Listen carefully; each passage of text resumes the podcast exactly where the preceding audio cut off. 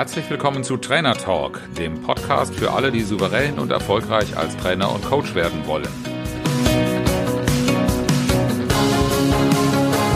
Mein Name ist Oliver Bayer und ich bin Mentor für Trainer und Coaches, die ich auf ihrem Weg zu souveränem Auftreten und unternehmerischem Wachstum begleite, ohne Existenzängste.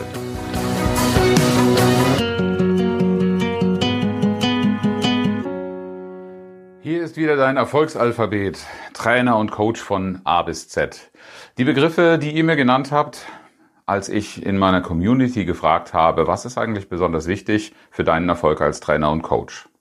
Wir sind schon ziemlich weit gekommen. Heute ist der Buchstabe R dabei. Und R hat einen Begriff hervorgebracht, ja, der ist ziemlich wichtig und der ist sehr, sehr praktisch orientiert, pragmatisch. Es geht um Rahmenbedingungen. Was ist eigentlich das, was dich als Trainer besonders erfolgreich macht? Ich habe mich gerade in der letzten Woche gefreut wieder über einige Feedbacks, die mir reingespült worden sind, die mir bescheinigen, dass ich quasi alles richtig gemacht habe.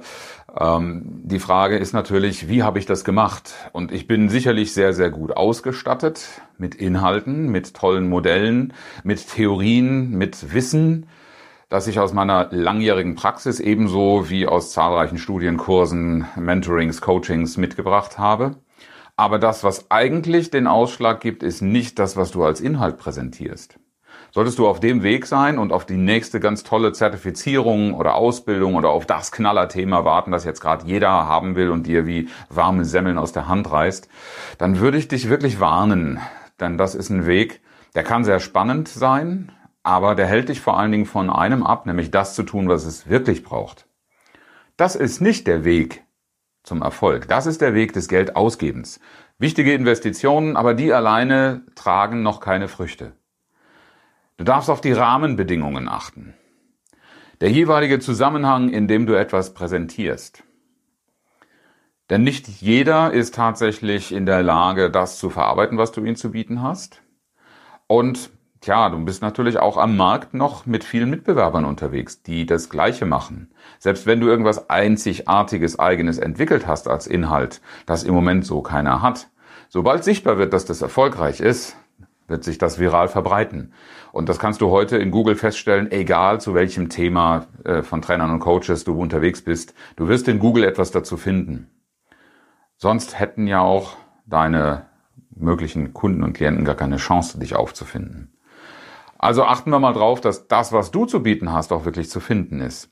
Aber was geträgt, das trägt eigentlich dann zu einer, wenn du mal so weit bist im Seminarraum, zu einer gelungenen Veranstaltung bei. Neben der Qualität des Dargebotenen ist klar, es sollten keine hohle Phrasen und keine warme Luft sein, die du präsentierst. Es darf schon etwas mit Substanz sein. Ähm, es darf aber auch etwas sein, was methodisch anleitet und nicht nur besonders klug daherkommt. In Bayern habe ich den Begriff des Gescheithafer kennengelernt äh, zu gut Hochdeutsch, früher habe ich Klugscheißer zu sowas gesagt.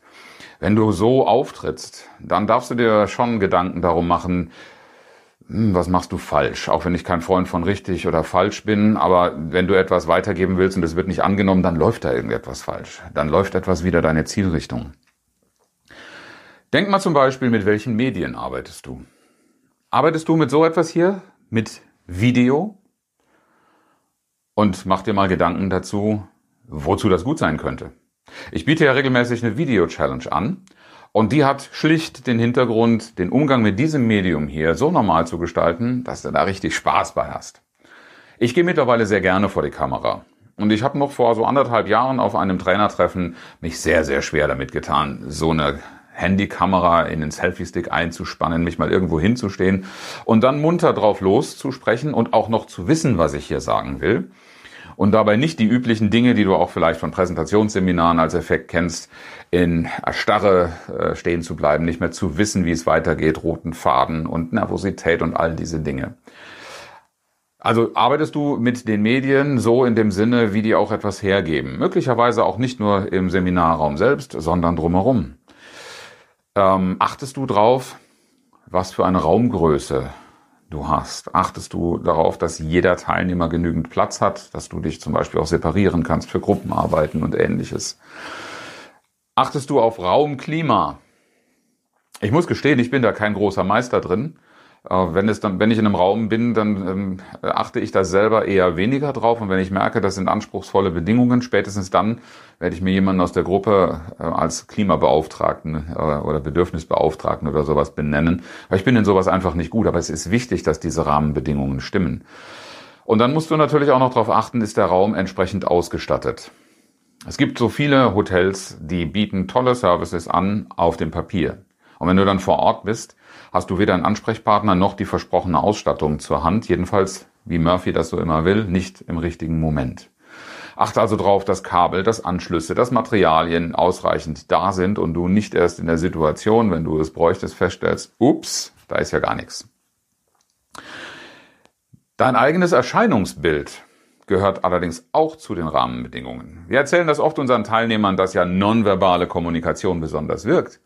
Aber hast du dir mal eine Routine eingerichtet, um zu schauen, bevor du performst, wie du eigentlich gerade aussiehst, wie du rüberkommst, wie deine Stimmung, wie deine Energie ist? Also muss nicht unbedingt jedes Mal in eine Maske gehen, um dich abzutupfen, aber ob die Kleidung äh, gerichtet ist, ob das, was du als Bild, ähm, also auch das berühmte Trainerpult, ja, äh, daherkommt wie so ein Lehrerpult, ähm, Überleg dir mal, wie sieht's darauf aus und was strahlt das für ein Bild aus? Auch das gehört zu Rahmenbedingungen, die in ein Gesamtbild reingehen. Warum erzähle ich das? Ich krieg Feedbacks dazu. Ich krieg Feedbacks dazu, wie gut das bei mir aussieht. Ich habe da eigentlich gar nicht so das Gefühl gehabt. Das habe ich eher intuitiv gemacht. Es hat aber mein Augenmerk darauf gelenkt, dass es offensichtlich die Teilnehmer sind, die diesen Blick haben und die das bei anderen auch anders erleben ein kleines Puzzlestück oder ein Mosaiksteinchen zu deinem Erfolg. Teilnehmermanagement. Ich bin besonders stolz drauf, dass immer wieder in meinen Feedbacks drin steht, es war nicht einen Moment langweilig und es, die Energie hat immer gepasst. Ich tue was dafür. Das ist ganz, ganz bewusst in meinem Repertoire drin. Und egal, was ich inhaltlich präsentiere, das braucht es immer. Und diesen Blick. Am Ende des Tages darfst du sagen, was ich auch aus der Musik kenne, It's the singer, not the song. Und da gibt es viele, viele Beispiele dafür, dass ein Song in der richtigen Weise interpretiert eine ganz andere Magie entfaltet, als wenn es in einer unpassenden Weise oder dich nicht ansprechenden Weise geschieht. Mach dir also Gedanken, und das biete ich auch in meinen Mentorings an, als einen Kernpunkt. Welche Art der Präsentation liegt, beim, liegt mir am meisten und wie kann ich all das, was ich dann so anbiete, daraufhin optimieren? Ja, und ich werde immer für Spontanität und für das direkte Eingehen auf Teilnehmer gelobt. Aber das kann ich nur aus einem Grund, weil Spontanität eben gut vorbereitet sein will. Eine gute Vorbereitung ist das A und O. Dazu gehört der Raum, dazu gehört das, was du mitbringst, dazu gehört natürlich auch dein Ablauf, dass du den immer im, im Kopf hast. Äh, das ist alles eine Sache, die ziehst du nicht einfach mal aus dem Hut. Es sei denn, du hast irgendwann eine solche Routine, dass bestimmte Formate dir einfach so runtergehen wie ja, das täglich Brot äh, zu schmieren oder ähnliche Dinge. Also ganz normale Alltagsdinge. Aber bis es mal soweit ist und bis du es nicht nur abspulen kannst, sondern auch so tust, dass deine Performance gesehen wird und dir gefeedbackt wird und du genau aufgrund dessen auch deine Folgeaufträge kriegst oder deine Empfehlungen, dann darfst du sagen, ich kann mich drauf verlassen. Besser nicht vorher.